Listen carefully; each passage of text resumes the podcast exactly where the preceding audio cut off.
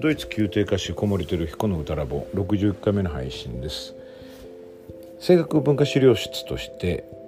ノロノロノロノロ商法についてお話しするんですけれどもなんかねこれ不思議なティップです、うん、まあ単にノロノロ歌うっていうそれだけのことに思えるんだけれどもそれによってこう発見というか起こることというのはかなり多彩で自分の本能の動きっていうか衝動がどういうふうに動いてるのかってことを知ることにもなったりあるいはそれをそれにこう抗うとかあるいはそれを乗りこなすっていう方にも発展していったりします。えっ、ー、と僕は今日これを話してる今日配信になる明日の1日前ですけども2回のルルの公演が終わりましてまあ今日本番1回で終わりなのでこれで僕にとってのルルプロダクションはまあ実演者として終わったんですけどもまあ、例えば今日の僕本番の舞台でもかなりこのノロノロっていうのはですね心がけたところがあります。それによってやっぱりオーケストラの音というのはあの棒よりも遅く出ますので棒がこう一拍目を叩いた瞬間にオーケストラの1の音は出ないわけですよね。ですからそれで自分がこの棒の図形とともにこう単純に走っていくとやっぱり僕らの方が先に行ってしまうわけですね。それと声帯の合わせ方を焦るっていうことで生じるうん声楽技術的な不都合と相まっていろいろ不幸なことが結構起こってきます。ですのでこれはもしかしたらとりわけオーケストラと一緒に歌う時の方が余計に効果を発揮するのかもしれません。あれは空間の広さ、まあ、容積みたいなものとも比例してその効果が変わってくるような気もします。はい。それではお聴きください。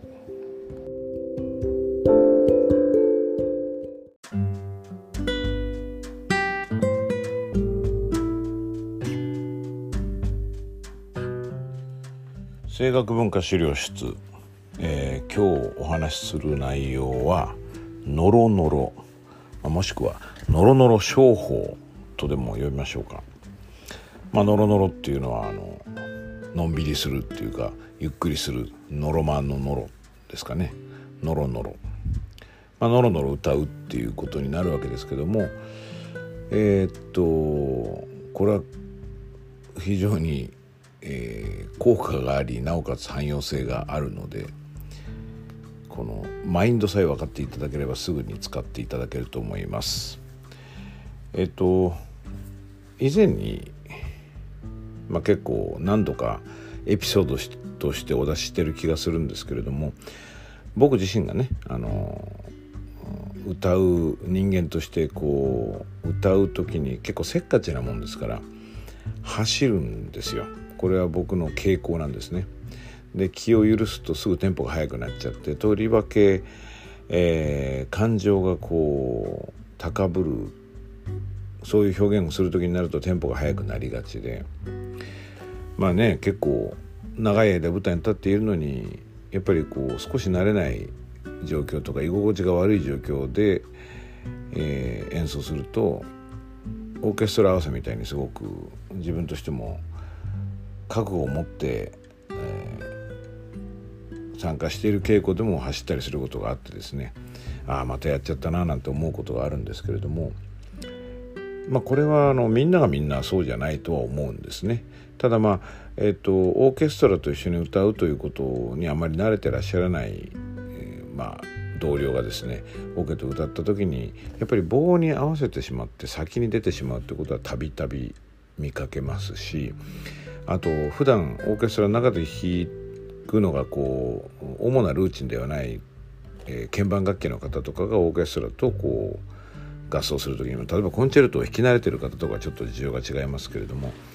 オケナカのピアノなんかもそうですよね。あのオケナカのピアノを弾かれる方っていうのはかなりオケと一緒にやられることが多いと思うんですけどもそれでもやっぱりこうここぞっていう時にオケより早くピアノが出るってことはよくあると思うんですね。それもオケの中の楽器でも分布としては細かく見ると差があると思うんですけれども、まあ、棒と音っていうのは大体ずれて棒より音が先に出ることはなくて音が後から来ますよね。でそういう時にも僕の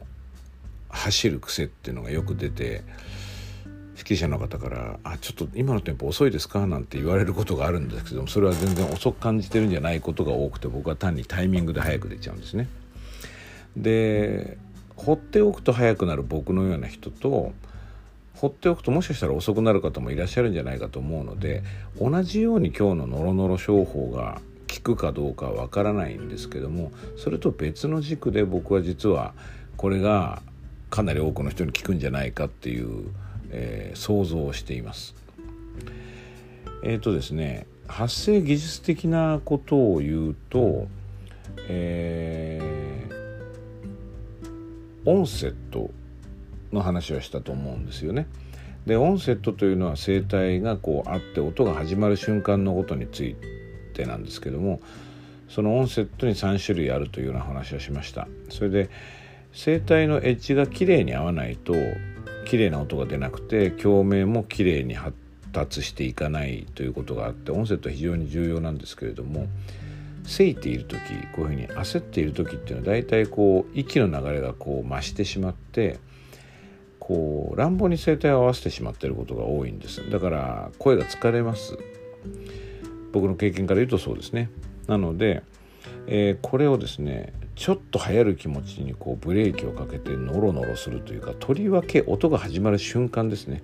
そろっと入るみたいなことになるかもしれないんだけども、まあ、演奏の中でねあの特にこう本番が近くなってこう他の要素を考えなきゃいけない時に声のそのオンセット音の始まりのことなんてそうそう気を配っていられないので割と大雑把に考えても使えるモードティップはないだろうかと思って考えついたのがこのノロノロです。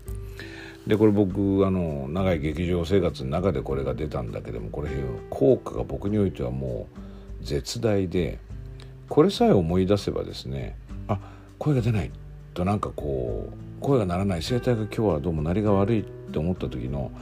8割9割はですねこれが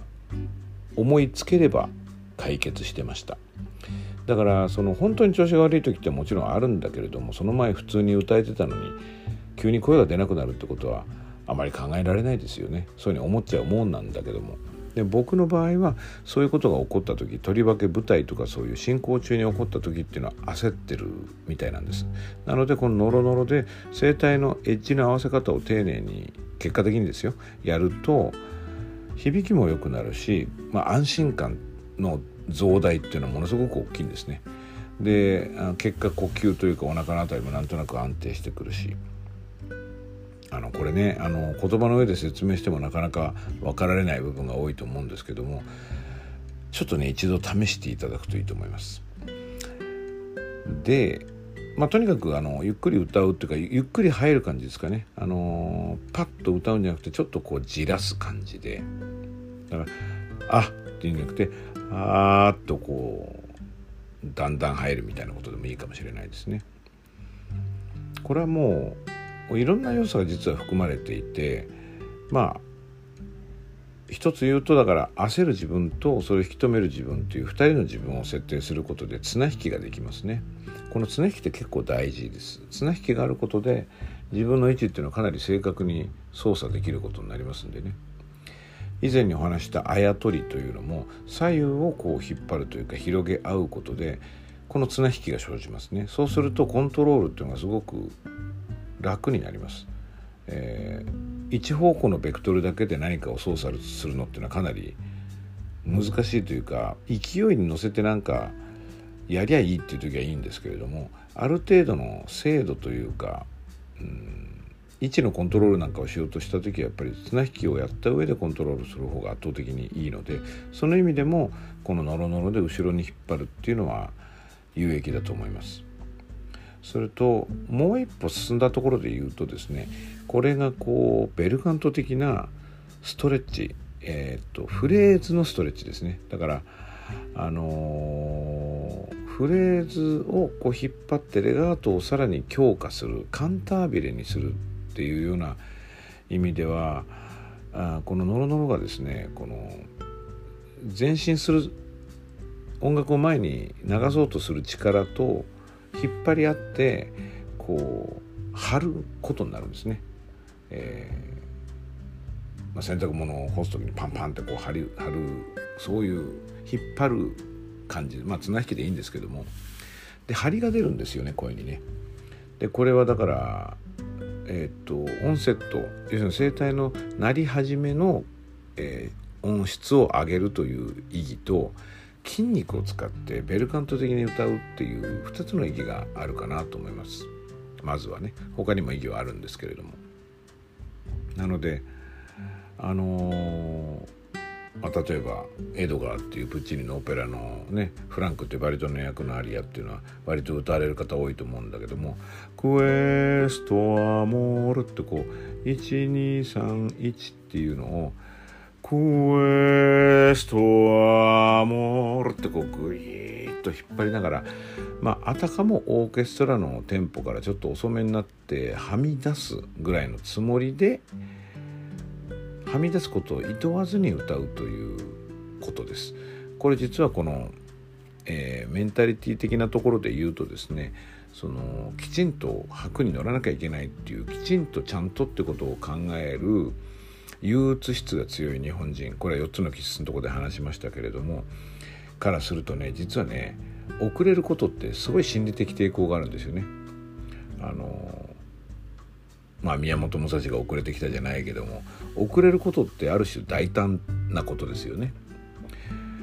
だからその大胆さを持つためのきっかけにもなるかもしれないですね。なので、えー、一度ですねとりあえずはどの角度からでもいいのでノロノロ歌うっていうことをちょっと一度お試しになってみたらですねなんかひらめくとこがあるんじゃないかなって僕は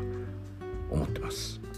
はい今日はノロノロノロノロ商法についてお話しました。是非試してみてください。